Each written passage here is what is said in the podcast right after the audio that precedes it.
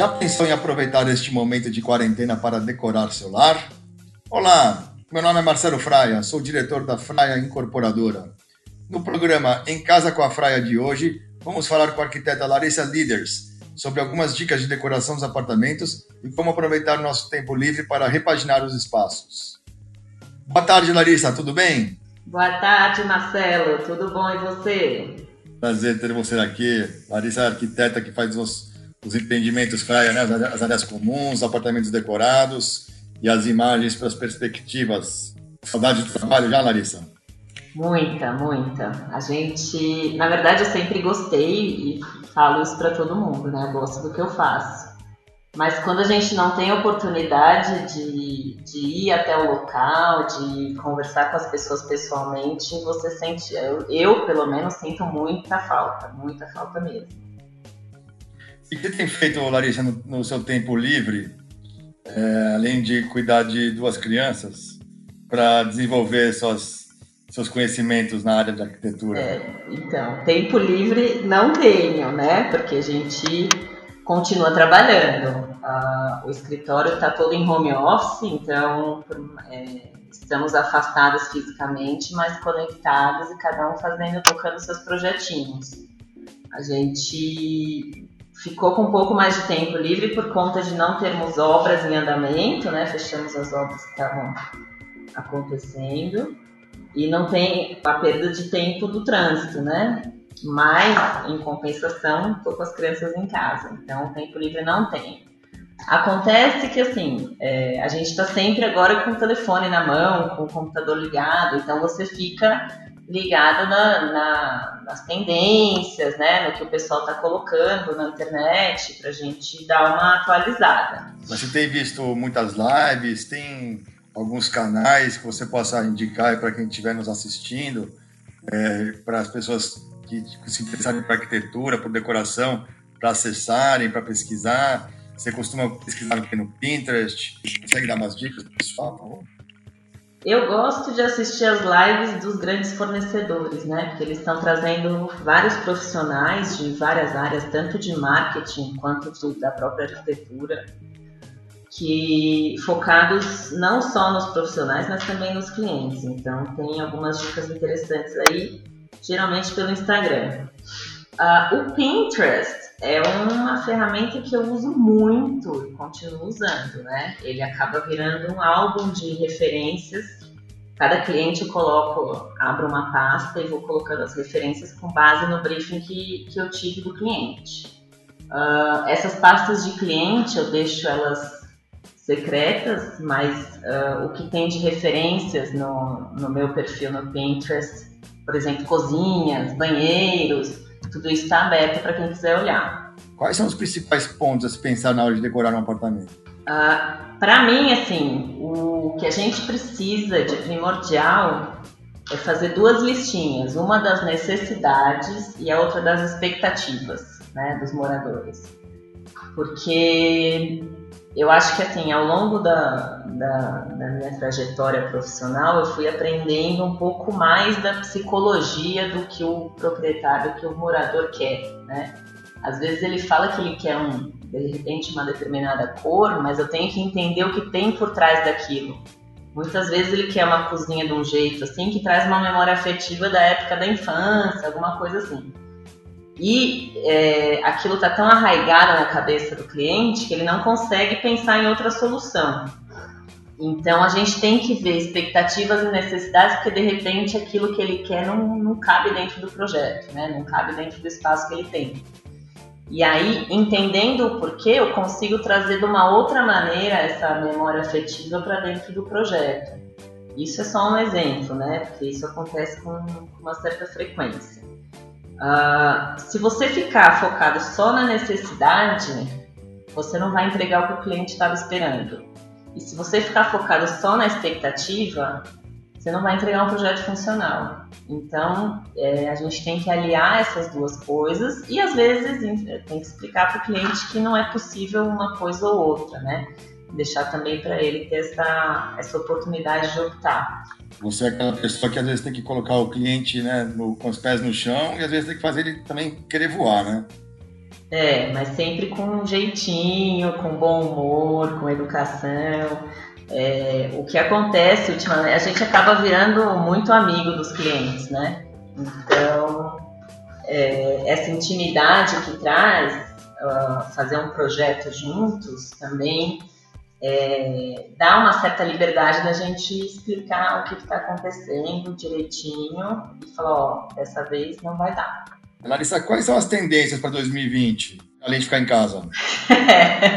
Tendência é você ter um lugar legal para ficar, né? O mundo inteiro deve estar tá repensando os seus lares, eu acredito. Mas, uh, assim, as tendências que tem no mercado, você acaba sendo é, uma enxurrada de referências, né? Porque todo mundo começa, eles dita-se uma tendência e você começa a ver imagem e referência daquilo a todo momento. Então você começa a usar também.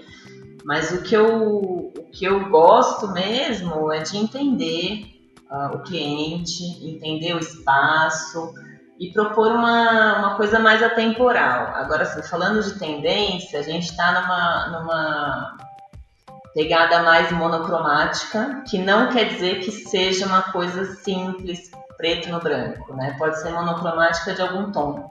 Então você usa tom sobre tom, ou usa tudo da mesma cor, e aí você cria, uh, como eles dizem, né, ambientes mais instagramáveis. Eu acho assim, tenho visto também uma coisa muito forte de retrô, principalmente nos revestimentos, então aqueles azulejos antigos, quadradinhos, estão bem alta. Uh, e a questão do maximalismo, que vem contra né, tudo que a gente tem visto nos últimos anos, de menos é mais, agora o pessoal está expondo suas coleções, está fazendo, é, deixando uma, uma decoração mais carregada, por exemplo, numa parede de um ambiente. Você prefere minimalismo ou maximalismo? Então, acho que depende muito, né? Às vezes o, uh, você tem um cliente que ele tem uma coleção de alguma coisa que ele quer mostrar, então aí vale, né? Eu, assim, para mim, pessoalmente, como princípio de vida, eu sou adepta do minimalismo. Mas não tem jeito, a gente vai colecionando memórias, né? Viagens, família, acontecimentos, e você vai guardando alguns pedacinhos muitas vezes, né? Você prefere clássico ou moderno? Uh, também acho que varia muito. Uh, eu gosto dos dois estilos, né? E acho assim, por exemplo, na minha casa agora que eu estou reformando, você sabe disso, o meu quarto ele ficou clássico, né? É mais uma questão de entrar no ambiente e ver aquele ambiente de um jeito ou de outro, né? E a minha casa não é inteira clássica, tá? Só para você entender. Entrei naquele quarto e falei, ah, aqui tem que ser, eu quero uma boiserie, eu quero uma coisa bem rom clássico romântico, né? E tá ficando assim. É, não posso falar que eu prefiro uma coisa ou outra, né? Eu gosto dos dois, eu acho que tem que saber usar, e eu acho que hoje em dia também, Marcelo, a gente pode usar algum elemento clássico no ambiente moderno e vice-versa.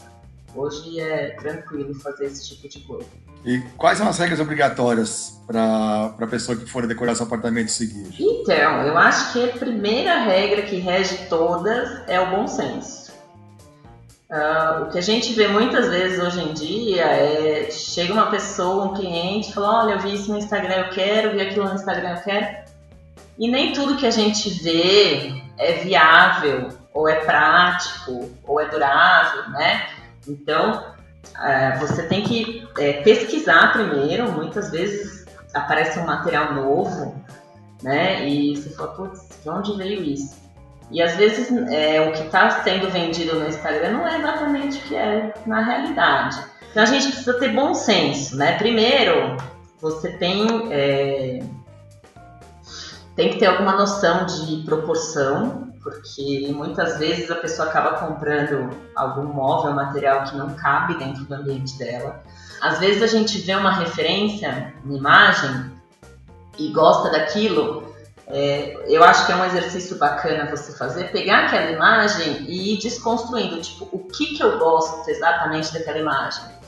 Porque às vezes é uma imagem que tem uma janela do pé direito duplo e você não tem essa condição dentro do seu espaço. Então não vai ficar daquele jeito, né? você copia o, o, tapete, copia o sofá, mas não vai ter aquela, aquela entrada de luz, daquele ambiente de pé direito duplo. Então é legal você pegar o que você gosta de referência e entender qual parte daquela referência você gosta. Para aí sim ver se se aplica ou não no seu ambiente. Você trabalha muito com amostras, né? Você acaba colocando, montando o ambiente com pega uma amostra do piso, com a amostra da parede, com a amostra da bancada, com a amostra do tecido do sofá e coloca em cima de uma mesa, junta tudo e criam mais ou menos como é que para o cliente conseguir mais ou menos visualizar, né, como é que ficaria o apartamento. Isso. O, o ambiente dele. Isso. A gente, assim, como a gente não tem como fazer para depois ver se gosta ou não gosta, a gente precisa de pelo menos um pedacinho de cada material para ver se o conjunto vai ficar legal, né? Então, é, isso ajuda muito na escolha dos acabamentos. A gente trabalhar com amostras. É, dependendo do material, às vezes a amostra não vai refletir a realidade, né? No caso de um mármore, um porcelanato que tem muitos veios, às vezes a gente pega uma amostra que não tem muito daquilo, você acha que ele é praticamente branco, quando vai ver uma, uma chapa de 3 metros, ela tem um monte de veios, né? E vice-versa. Às vezes você pega uma amostra de um veio, acha que ela é bem veiada e ela, a predominância dela é branca. Uh, então, assim, além da amostra, a gente é interessante ver, mesmo que por foto, a peça inteira.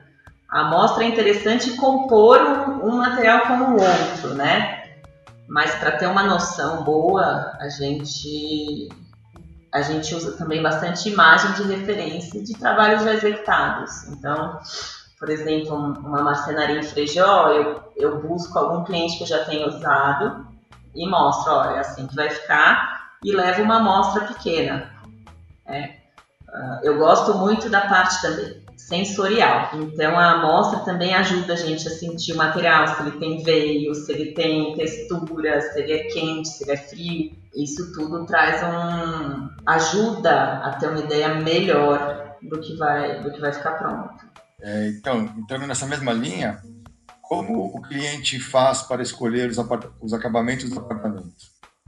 Então, primeiro ele tem que que meio entender qual estilo que ele gosta e a gente pauta é, os acabamentos por aí, né? Agora, uma coisa importante que a gente tem que considerar, uh, no caso, por exemplo, dos porcelanatos. Hoje em dia a gente vê tamanhos cada vez maiores de porcelanato, né? Mas, às vezes, você tem um ambiente pequeno, um banheiro, por exemplo, um banheiro de apartamento, e você vai usar uma peça grande que vai ter que cortar essa peça. Então, às vezes, não vale a pena você pagar muito mais caro uma peça grande, que você vai cortar metade dela fora, porque o ambiente é, é muito estreito, ou pequeno, ou tem muito recorte no, na planta. Uh, então, eu acho que importante para escolher acabamento é a proporção do ambiente com o acabamento. Mesma coisa, você tem um ambiente muito grande e você usa um acabamento pequenininho, uh, aquilo acaba virando uma repetição muito grande, né? Então, às vezes, acaba incomodando visualmente. Uh, por isso é importante dessa proporção dos ambientes que são muito pequenos, você optar por alguns acabamentos de dimensões menores e ambientes maiores, a gente gosta de usar também de, é, revestimentos maiores. Não é regra, não é regra, mas é uma, uma linha de raciocínio. E aí tem, tem uh, questão de uh, coeficiente de atrito, por exemplo, né? A gente tem muitos porcelanatos que são polidos que não são indicados para áreas molhadas ou áreas molháveis. O que, que é considerado área molhada no, no jargão da arquitetura, né? É dentro do box, por exemplo, o terraço que recebe chuva e você não tem esse controle, né? Áreas molháveis, a parte de fora do box dentro do banheiro que recebe respingo, o piso da cozinha que você vai lavar uma louça e pinga no chão. Tudo isso é, reflete no, no tipo de revestimento que você vai colocar no piso, é uma questão até de segurança, né?